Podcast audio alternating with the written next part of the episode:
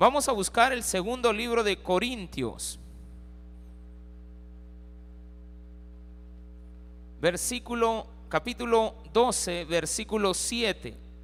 Segunda de Corintios 12 del 7 al 10. Del 7 al 10. ¿Lo tiene? Amén. En lo que recogemos vamos a darle lectura de la palabra de Dios.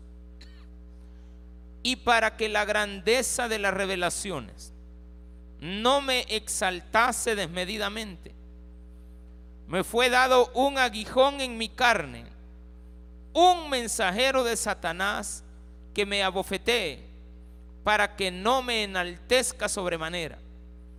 Respecto a lo cual tres veces he rogado al Señor que lo quite de mí y me ha dicho, bástate mi gracia, porque mi poder se perfecciona en la debilidad. Por tanto, de buena gana me gloriaré más bien en mis debilidades, para que repose sobre mí el poder de Cristo. Por lo cual, por amor a Cristo, me gozo en las debilidades, en afrentas, en necesidades, en persecuciones, en angustias, porque cuando soy débil, entonces soy fuerte. Oremos al Señor. Padre, gracias te damos porque nos das la oportunidad de estar el día de hoy en tu casa para poder aprender de tu palabra. En el nombre precioso de nuestro Señor Jesucristo. Amén y amén. Qué bendición tan grande siempre estar en la casa de Dios para poder aprender más de Él. Amén. Hemos titulado la predicación del día de hoy, El aguijón produce inflamación. Porque hay gente que se infatúa, hay gente que se inflama, lo pica un animal como una, una avispa, ¿verdad? ¿Qué pasa cuando nos ha picado? Nos deja el aguijón. Entonces, cuando ya le dejó el aguijón, usted lo quita, pero a los minutos usted se empieza a inflamar si usted es alérgico. No, normalmente usted se inflama una picadita y está, pero si usted es alérgico, esto se le inflama. Se le puede inflamar la cara y una de las soluciones rápidas es tomar bastante, pero bastante miel de la misma abeja. No la que lo picó, sino que de la miel de abeja, pero que sea pura. Porque también es un antídoto, un antioxidante a, las alergias. Entonces, por lo tanto, eso le va a bajar. Y al bajarle, lo vuelve a la normalidad. ¿Qué necesitó? De la misma medicina, de la misma, del mismo cuero salieron las correas. Aquí la situación se complica un poco. Porque hay gente que a lo largo de la historia le han dado un mal sentido al hecho de que Pablo habla acerca de su debilidad. Y como mucha gente en el mundo tienen el problema de ser morbosos, han asociado esto a problemas carnales. Otros no se han ido por esa parte y lo han asociado a problemas espirituales. Otros lo han asociado, este aguijón, a la persecución que él tuvo hacia la iglesia y que ahora le estaba cobrando factura, como que dijéramos está pagando las consecuencias. Sería algo erróneo. Todas las que he dicho son erróneas. Y también habían otras personas que asumían que el problema de Pablo era un aspecto físico, porque no era, según muchos, una persona guapa, no era una persona atlética, sino que por lo contrario. Entonces, han asociado la debilidad de Pablo al, al problema físico. Y otros lo han asociado a un tipo de enfermedad que no va de acorde al problema que se está planteando realmente. Vamos a ir despacito. Esto del aguijón de la carne, como estamos en un estudio bíblico, vamos a, tratar la manera de enfocarlo en eso. Y no en un culto doctrina devocional donde podríamos hablar acerca de más de la avispa, más de el aguijón, más de los problemas, más de las situaciones que vivimos. Pero aquí Pablo nos dice al final a qué se está refiriendo ese aguijón. Entonces, dice, y para que la grandeza de las revelaciones no me exaltase desmedidamente, me fue dado un aguijón en mi carne. Bien, como acababa Pablo, para los que vinieron el miércoles pasado, acababa Pablo, bueno, el viernes pasado, de decir de que tenía un problema y el problema que tenía era para los demás una situación que él había sido transportado al tercer cielo y que esta situación a él le podía llenar de mucha gloria y vanagloria al relatar constantemente lo que él había vivido. Pero para no estar Pablo tocando eso en cada lugar que iba, él se lo había reservado. Porque no fue una situación que le pasó en el momento. Fue una situación que le pasó hace 14 años. Y cuando nosotros hacemos cuenta que fue lo que le pasó hace 14 años, más o menos estamos entrando en la época de su conversión. O cerca de su conversión. Días después, probablemente uno mes, o lo podemos simplificar, en el primer año de su conversión al cristianismo. Él tuvo esta situación en su vida, que no sabe si fue un sueño, si estaba despierto, si fue una visión. Lo que sí sabe Pablo es que él fue llevado a un lugar tan especial que para que los demás lo identificaran bien le llamó el tercer cielo. La frase del tercer cielo estaba muy identificada con el pueblo eh, de aquella época.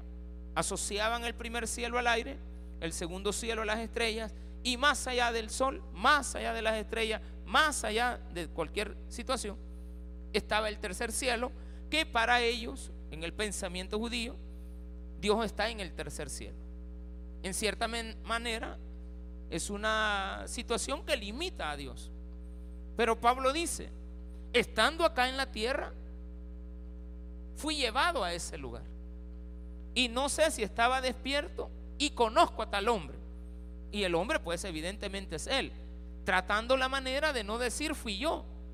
Entonces Pablo, al ver que lo están atacando por la situación que estaban criticándole de su trabajo en la iglesia, lo cual era criticado por lo que hacía. Acuerde que cuando usted trabaja y se esfuerza y las cosas le van saliendo y todo va bien, empiezan las críticas. Empiezan los detractores. Las personas que lo van a vapulear por lo que usted está haciendo. A pesar de que lo está haciendo y lo está haciendo bien. A muchos no les gusta que usted haga bien las cosas. Quieren que le vaya mal. Entonces Pablo dice, miren, ya que me están atacando por la situación económica, me están atacando por esta situación de que le estamos ayudando a otras iglesias, resulta que ahora ustedes vienen y me acusan incluso de que yo me vanaglorío de lo que hago en otros lugares pues les quiero decir que yo tengo algo de que van a gloriarme, pero no lo hago. Quiero que sepan que hace 14 años yo viví esto. Pero para que no me gloríe de eso, Dios me ha puesto un aguijón en la carne. Me ha puesto una estaca, es la palabra correcta. Esta estaca se refiere a cualquier criminal que había en aquella época y se ponían a los criminales en una estaca era para que ellos ya no volvieran a moverse, ya no volvieran a hacer fechoría y ahí probablemente murieran. Entonces esa estaca simplificaba el hecho de que la persona estaba totalmente derrotada. De la palabra aguijón realmente se refiere en el contexto antiguo, el aguijón era la estaca, donde se ponían a las personas que habían hecho algún delito. Si lo vemos de esa manera, dice que el aguijón le fue dado y fue puesto en la carne de él. Cuando dice carne, empiezan los hombres, intérpretes, a hablar acerca de que estas tentaciones carnales son tentaciones carnales. Y lo voy a decir con bastante claridad. Es el pensamiento, ya voy, ya, ya, ya contesto, ya contesto. E, es el pensamiento de la iglesia tradicional católica. La enseñanza del catolicismo hasta el día de hoy, usted oye prédicas católicas acerca de este punto, es que Pablo tenía tentaciones carnales. O sea, y estas tentaciones llegaban a su cúspide en la última de las máximas tentaciones, que es el problema sexual.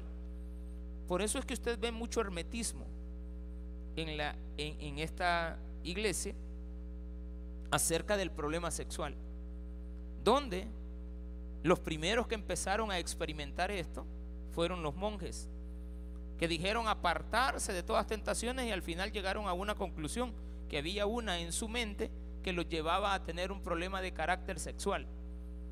Y este problema de carácter sexual tenía que ver con los deseos que ellos tenían, pero que luchaban contra él. Entonces ellos dicen en su doctrina, porque estamos hablando de la doctrina, estamos fundamentando esto en la enseñanza que ellos dan. En la doctrina que ellos tienen, enseñan que el problema que nosotros tenemos internamente es el mismo que Pablo tenía y por el cual él luchaba constantemente. Otro tipo de pensamiento llegó a la conclusión cuando dice, un mensajero de Satanás lo hacen espiritual. Y es el pensamiento que manifestaba en sus escritos Martín Lutero. Martín Lutero decía que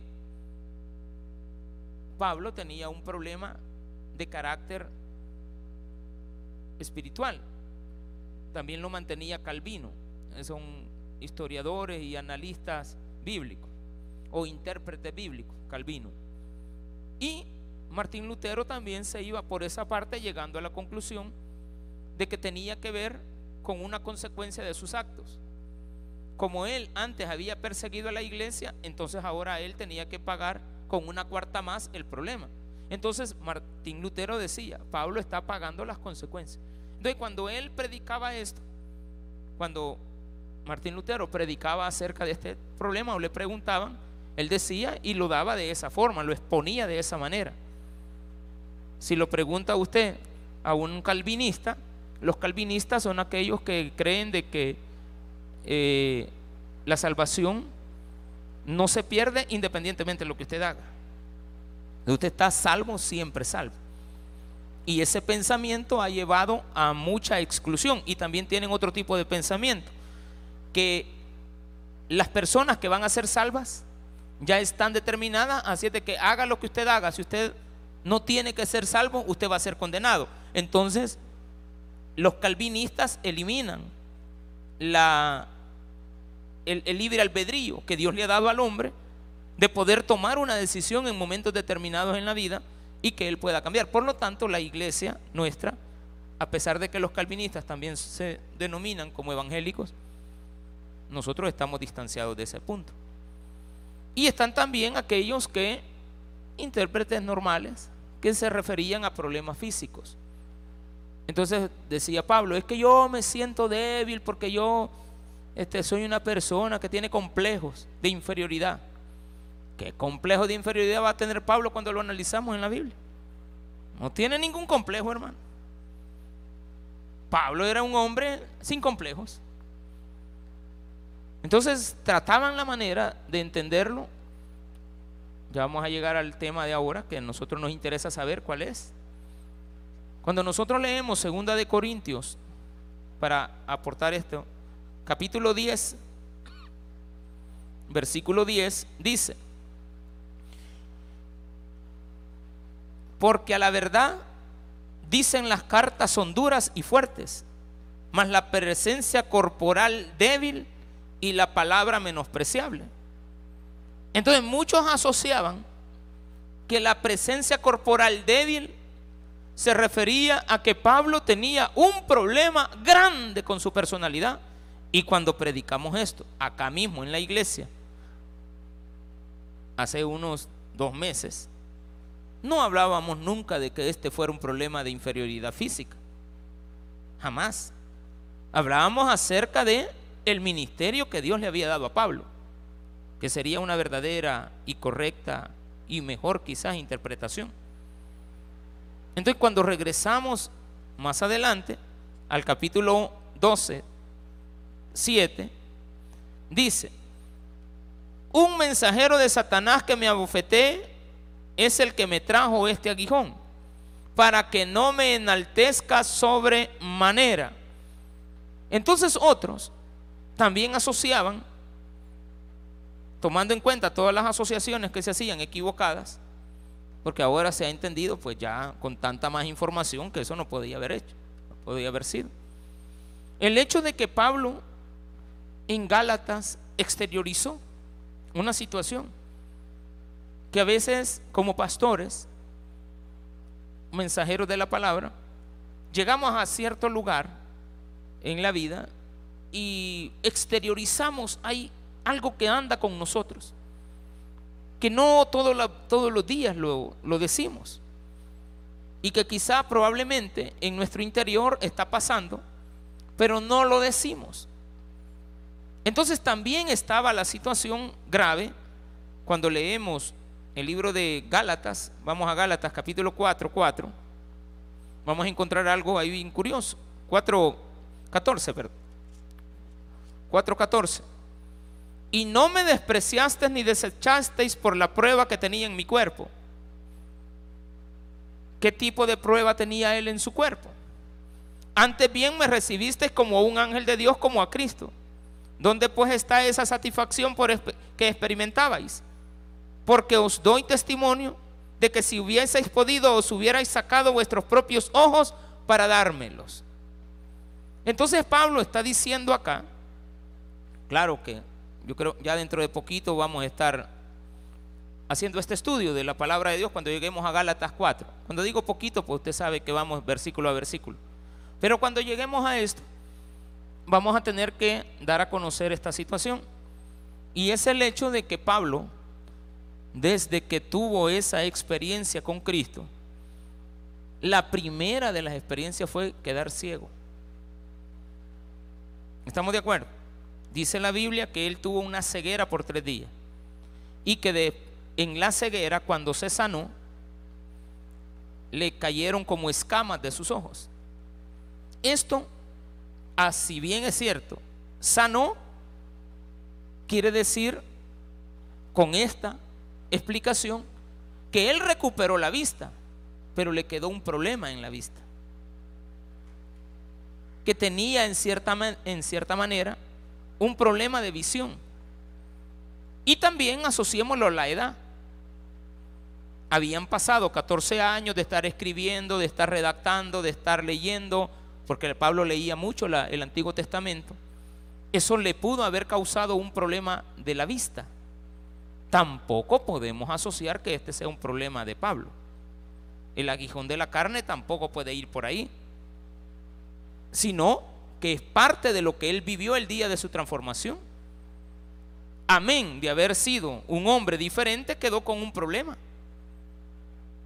El problema de la ceguera pero una ceguera que la recuperó, pero que en cierta manera la persistía en el tiempo, con un dolor, qué sé yo, tenía, se le inflamaba la vista, le dolían los ojos. Recuerde que no había la tecnología que ahora tenemos para exámenes, los medicamentos no eran los mismos que ahora tenemos, no sabíamos del uso de algunos medicamentos buenos de la naturaleza, como la luteína, que nos permite tener buena, buena visión, las vitaminas, ah, que las zanahorias dicen con buenas para la vitamina A, que bueno, que tienen vitamina A y que nos permiten tener una vista saludable, etc. Pero dice también mismo, el mismo Pablo en el capítulo 6, al final de, de la, ¿cómo se llama? De, de su escrito, dice en el versículo número 10, así que según tengamos oportunidad, hagamos bien a todos y mayormente a los de la familia de la fe. Versículo 11. mirad con cuán grandes letras os escribo de mi propia mano. Cuando alguien escribe letras grandes es porque tiene un problema, problema de la visión. Entonces, alguien puede decir que el problema de Pablo era la vista. Pero Pablo después nos aclara esto. Aquí quiero que usted aprenda el mensaje de ahora. Porque el que, perdón, vamos a 2 de Corintios 12, 2, 12, 7, 8. Respecto a lo cual tres veces es, he rogado al Señor que me lo quite. ¿Cuántas veces le ha pedido usted a Dios que le quite algo que le afecta? Pablo tres veces y se rindió. Ya le pedí una. De ahí Pablo quizás tuvo allá los años otro problema y le dijo, Señor, hoy sí ya no. Esta situación me afecta. Quítame esto, esta, este, esta estaca que ando en mi vida, que me impide, a usted ya le empieza a hallar sentido. Al malhechor lo ponían en una estaca y hasta que muriera o que ya no anduviera haciendo lo mismo y se arrepintiera. Pero en ese caso, Pablo está diciendo, asocien mi problema como el de una persona que con una estaca o un aguijón en su carne le impide hacer cosas. No se está refiriendo a su vista. No se está refiriendo a que él tenía problemas espirituales. No se está refiriendo a que tenía problemas carnales. Tampoco se está refiriendo a que tenía problemas físicos. Ni tampoco se está refiriendo a un problema como el problema de la vista. Sino que a pesar del problema de la vista, él seguía escribiendo. O sea que luchaba en contra de las dificultades que tenía acerca de esto. De lo que sí hay curiosidad es el hecho de que Pablo tenía un problema de enfermedad. Que esta enfermedad, que no era los ojos, basados en lo que está en, en Gálatas 4:14, que lo acabamos de leer, es que los Gálatas le recibieron a pesar de su problema. Y en Gálatas, cuando lleguemos allá, vamos a identificar que hay una situación donde a las personas que padecían de problemas, de dolores en la cabeza, se le asociaba a que tenía demonios. Y Pablo sí experimentaba muchas veces, a lo largo de todas sus explicaciones, problemas de cansancio. El problema de la vista casi siempre lo podemos asociar a un problema cerebral. En algunas ocasiones Pablo también experimentó epilepsias o convulsiones. Porque en una ocasión dice, ustedes a los Gálatas no me escupisteis. Porque cuando una persona tenía epilepsia, los judíos escupían alrededor de él para que el espíritu del demonio no se saltara. Tenían unas ideas todas, todas raras. Y eso está escrito en las historias de los judíos. Entonces Pablo sí dice en esto, tengo un problema, le he pedido a Dios que me quite esto. Pero Él me ha dicho, bástate mi gracia. No importa, Pablo, lo que te impida hacer las cosas, tú tienes que seguirlas haciendo. Y hay algo que a usted le puede impedir, y eso sí es bien válido, el hecho de los dolores que podamos tener. No de la vista. Ese lo podemos superar. Los problemas de dolores en el cuerpo, fiebres, cabeza, que a Pablo le daban continuamente. Porque a lo largo de todos los escritos de Pablo, no los vamos a relatar ahora, pero a lo largo de todos sus versículos, de los libros que escribía, él siempre hablaba de problemas que él tenía para poder continuar, pero que lo deseaba. O sea, él deseaba, pero no podía. estaba en la cárcel y les estaba dando ánimo, pero también relata que se cansaba. Y eso para él sí era un problema. Respecto a lo cual Dios me ha dicho, bástate mi gracia. Le he pedido a Dios, pero no me lo quita.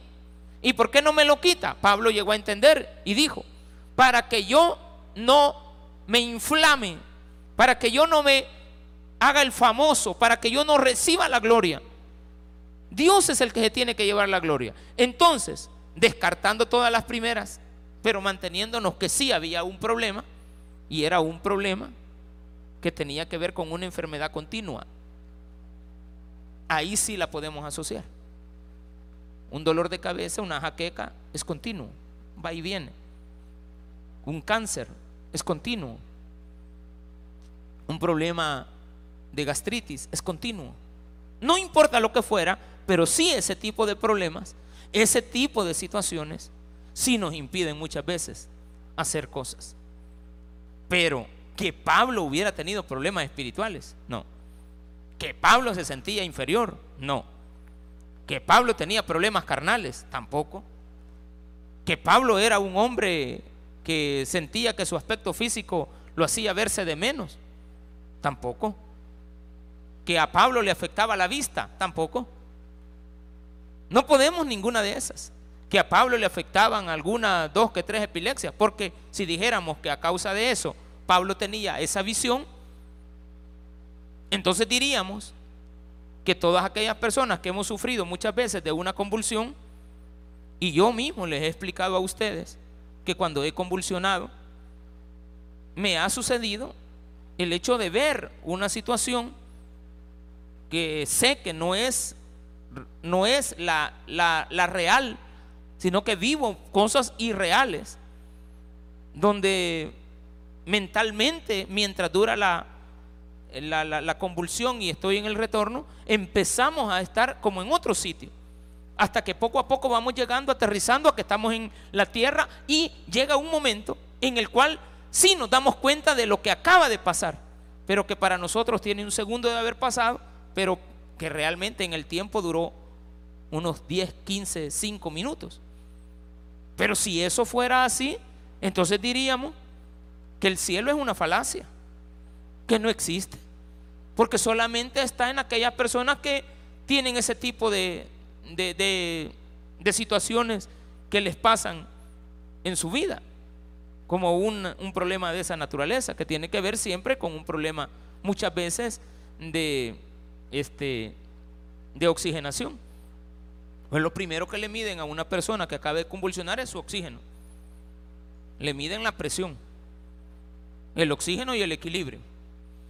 Eso es lo, básico. Siempre quiero ver cómo está su temperatura. Quiero la temperatura no la miden, pero sí le miden la presión. Y luego el equilibrio y también el grado de oxígeno. Si el grado de oxígeno es menor, pues al cerebro se desconecta y podemos entrar en un estado de coma. Pero ese no era el problema de Pablo. Pablo no había experimentado ir al tercer cielo por una epilepsia. Y tampoco está hablando de que ese era el problema. Dice Pablo, me ha puesto un aguijón en la carne y un mensajero de Satanás es el que me está bofeteando.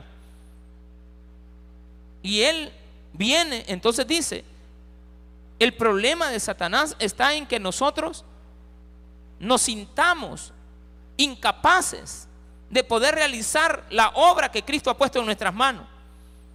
Voy a ir al versículo 9 y me ha dicho, bástate mi gracia, porque mi poder, aquí viene lo mejor, se perfecciona en la debilidad. Por tanto, de buena gana, usted tiene que aprender esto de Pablo.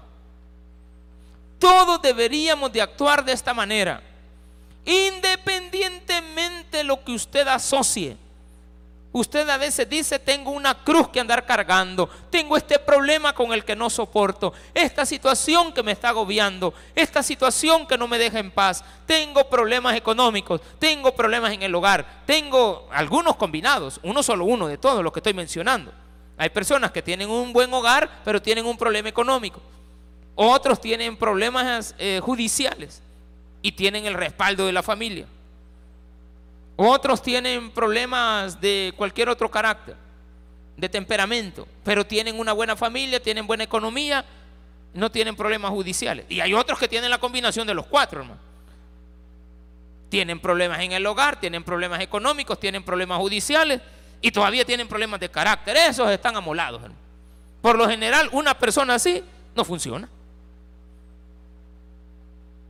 No, no es capaz. Porque tanta situación lo agobia que le impide decir que tiene la capacidad para poder desarrollar una labor tan importante como es el evangelismo. Como es su verdadera relación para con Dios y ayudarle a los demás a poder salir adelante por medio de la palabra de Dios, de él. Entonces Pablo al final dice, aquí sí tenemos que prestar atención. Lo anterior puede dar lugar a falsas interpretaciones. El versículo 7 y el 8. Pero el 9 no. No dice que Dios es el que le hace sentir a uno de buena gana. Por tanto, de buena gana me gloriaré más bien en mis debilidades, para que repose sobre mí el poder de Cristo. Independientemente lo que haga, yo voy con el poder Usted puede tener mucha, pero mucha elocuencia en la palabra. Puede ser un buen maestro, capaz. Puede ser un buen empresario. Puede ser un buen orador. Puede ser una gran persona. Pero sin gozo, usted no puede transmitir. Usted a veces ha tenido maestros ya sea en la escuela o en la universidad, o en la universidad. La misma materia, el mismo tema, pero viene el alumno y dice, ay, es que este no sabe explicar. Tiene buen intelecto. Explicó lo mismo, pero el otro catedrático le puso salsa a usted. Y todos le entendieron. Toditos le hallaron.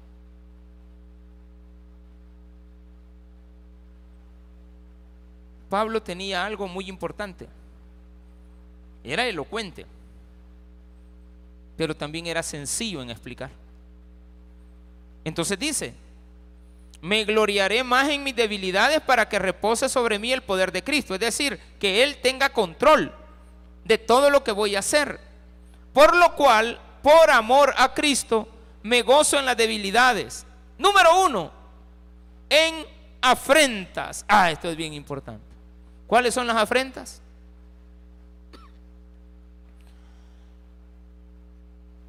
Muchas veces hay un dolor físico, huesos, el cansancio, pues, más que todo. Pero hay problemas físicos que no te tienen que impedir llevar a cabo la labor que Dios ha puesto en tus manos. Caminar despacio usar una muleta, usar una silla de rueda. Pero tú viniste. A pesar de que tienes un problema. Ahora hablaba con la doctora Máxima y le preguntaba cómo estaba la situación. Acaba de tener un, dos meses un derrame cerebral. Un día domingo aquí vino. Después pasó por la oficina y me dijo, me duele la cabeza. Mire, pero es, es pero me siento mareada. Dios, mejor vaya a pasar consulta. Y efectivamente fue a pasar consulta. Ahí rapidito le di una vitamina de vitamina B que le quitara el dolor. Pero le digo, vaya a pasar consulta ya. No, hombre, si al ratito me estaba hablando la hija, pastor, mi, mamá le dio un derrame. Y es cerebral. Y después no era derrame, era tumor cancerígeno. Y después a los dos días, pastor, me acaban de poner operación urgente. Y a la semana me dice, ya me operaron. Y ahora, ¿y, cómo está la cosa? Porque una persona recién operada que la voy a estar preguntando cómo va la cosa. ¿Cómo se siente? No, ya, ya pasó el tiempo. Antes siempre le mandaba mensajitos. Solamente eh, seguimos orando. Solo eso para que no contestara. Pero ahora no, dije, le voy a llamar. Y ya le llamé y me dice, aquí con... Ya, ya me levanto, me, Pero ya le dije a mis hijas y a mi nuero, nuero, no era él, yerno, Eva, al, yerno que me lleven a la iglesia. No, hombre, si quiere, nosotros podemos pasar por su casa y nomasito vive a media cuadra. Entonces podemos ir a traerla y, la llevamos también de regreso. cualquier servidor nos ayuda. Yo le aviso, pero hoy sí ya me levanto. Ese problema es físico, que no nos debe de impedir hacer la labor. Y yo creo que ella le pide a Dios que le quite ese problema. Pero con ese diagnóstico, muy probablemente el problema va a continuar en el futuro. Y muy probablemente le va a pedir a Dios que se lo quite. Pero también después, al ver que no se lo quita, Dios le va a contestar que te baste lo que te doy. Entonces viene y viene la confortación. Bueno, esto a mí no me detiene. Ya Dios me dijo que me debe de bastar la gracia que Él tiene sobre mí. Y si me basta la gracia de Él, yo voy a seguir adelante con mi vida. Yo no voy a aminorarme. Se lo estoy diciendo a usted también y a mí también. Yo no me voy a echar para atrás por esto que estoy viviendo. Esto es una afrenta. Se me opone, me, me impide, una afrenta. En necesidades. ¿Hay o no necesidades? Claro que sí. Pasamos muchas veces momentos difíciles. Enumerémoslo. Momentos difíciles en la economía. Momentos difíciles en el hogar. Momentos difíciles con las, con las situaciones legales. Y la otra es en el carácter. Casi siempre son cuatro áreas en nuestra vida que tenemos que tener control de ellas, que no nos afecten. Ahora, usted sabe que allá en Honduras capturaron al presidente, al expresidente, perdón. No estoy de acuerdo con el narcotráfico, por supuesto. Esa es una de las cosas que más dañan al mundo. Y tampoco estoy diciendo que el hombre es inocente, no, no, no me voy a malinterpretar. Pero quiero que sepa que hay una escena no donde él lo tienen capturado, que pues, es difícil pues ver a un presidente, en cual aquí nos ha pasado. Pero no quiere decir que los hombres nos van a doblegar en los sentimientos. Y no, ay, pobrecito. Sí, que yo no pienso en el pobrecito de él. Yo estaba pensando en los pobrecitos de sus hijos. Que nosotros, las personas que se dedican a la política, o nosotros que tenemos un puesto como este, de privilegio de estar parados en una, una plataforma, y en este caso, lo máximo de todo, el púlpito de Dios, venimos y nos infatuamos y empezamos a hacer cosas indebidas. ¿Para quién es la vergüenza?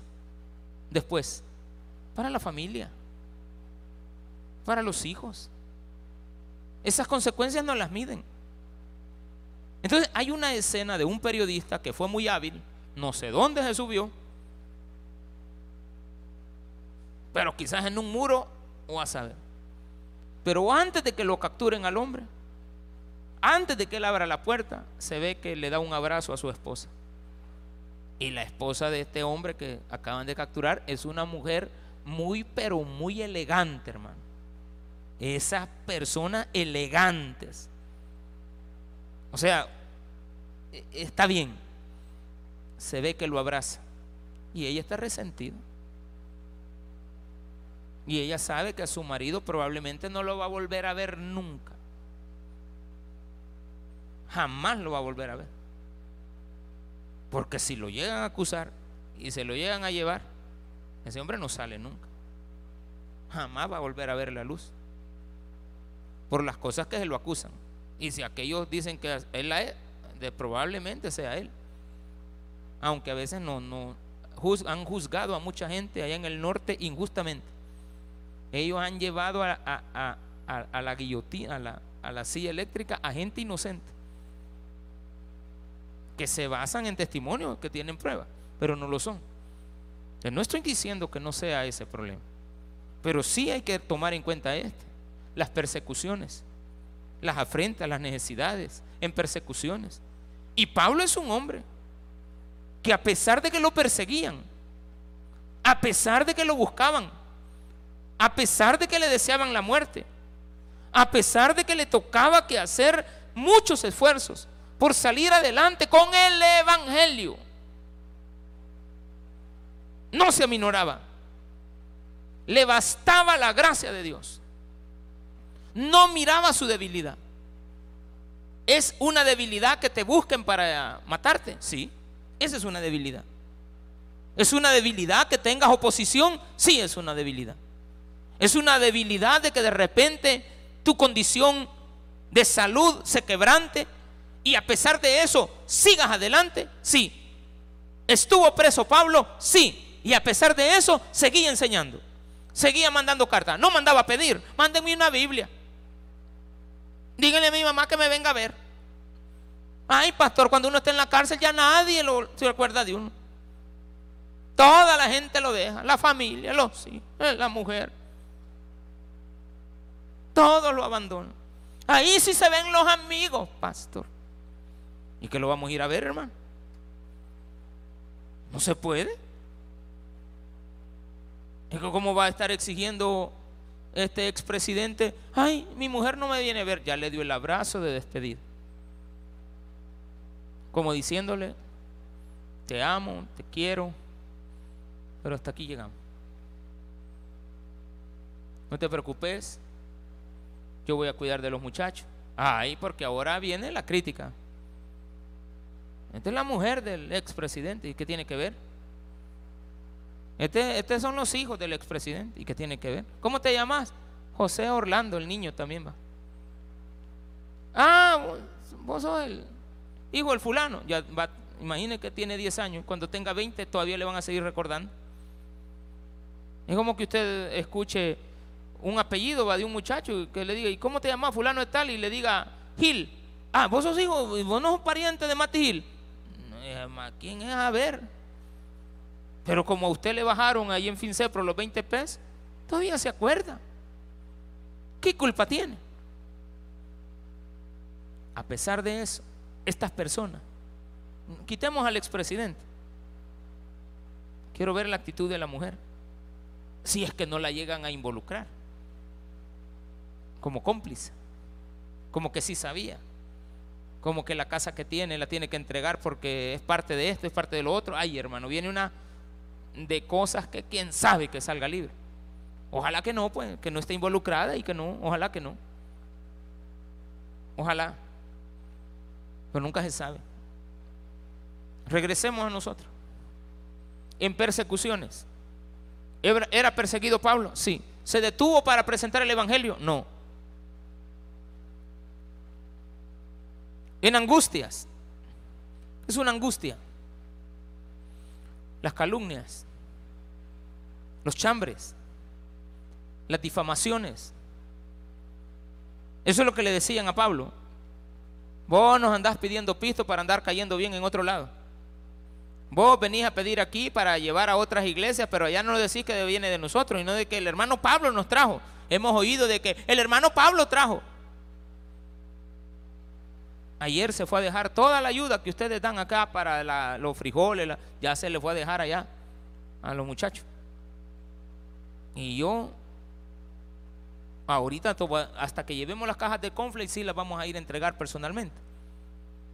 Si es que Dios lo permite y no nos manda otra pandemia, porque ya viene el, COVID-19, Marx, COVID-19-2, no sé cómo que se llama, el otro virus. no sé quién se hartó otro animal de eso y, creo que allá en Tailandia ya apareció el primero y, ya vienen con todo. Y de, esas son ocho vacunas. Son. No, no, la, situación no, no, no viene para que calme. Digo el Señor que siete plagas, una, una llevamos. Y no aguantamos. Y vienen siete. El pueblo es rebelde. Multiplicaré en siete veces. Y si no, y si te sigues portando mal, le voy a poner otras siete. Y si no entendés que yo soy el Señor de señores y Rey de reyes, te voy a poner otras siete veces. Ahí en la Biblia está. En total multiplicó 49, 490 veces los dolores. exactamente la cantidad de años que el pueblo de Israel le tocó que pagar como consecuencia de su alejamiento de Dios. 490 años hasta que Cristo apareció. Y ahí se borró la frente. Pero Dios les dijo, voy a multiplicar esto y siete veces. O sea, la Biblia es exacta, pero esa otra, ahí lo vamos a encontrar en Ezequiel cuando lo, leamos. Dice esto. Por lo cual, por amor a Cristo, me gozo en, en las debilidades, en afrentas, en necesidades, en persecuciones, en angustias, porque cuando soy débil, entonces soy fuerte. ¿Qué necesitamos que usted sea? Fuerte. Débil, no. ¿Tiene debilidades? Sí. ¿Tiene problemas? Sí. ¿Tiene un aguijón en la carne? Sí. ¿Se tiene que vanagloriar usted? No. ¿Quién se tiene que llevar la gloria? Cristo. ¿Me va a detener los problemas de la vida? No. ¿Pablo tenía problemas sexuales? No. ¿Pablo tenía problemas mentales? No. ¿Tenía problemas espirituales? No. ¿Tenía problemas de inferioridad? No. Pero sí tenía un aguijón. Y ese aguijón tenía que ver con afrentas, persecuciones, necesidades, angustias. Después lo declara. El que no, el que solo lee el primer versículo se va mal. Pero el que no lee el 7 con el 10 está mal. Pero cuando ya los lee, usted se da cuenta que el problema tiene que ver con todos los problemas que diariamente pasamos, que no nos tienen que impedir venir a oír palabra de Dios. Démele un fuerte aplauso a él.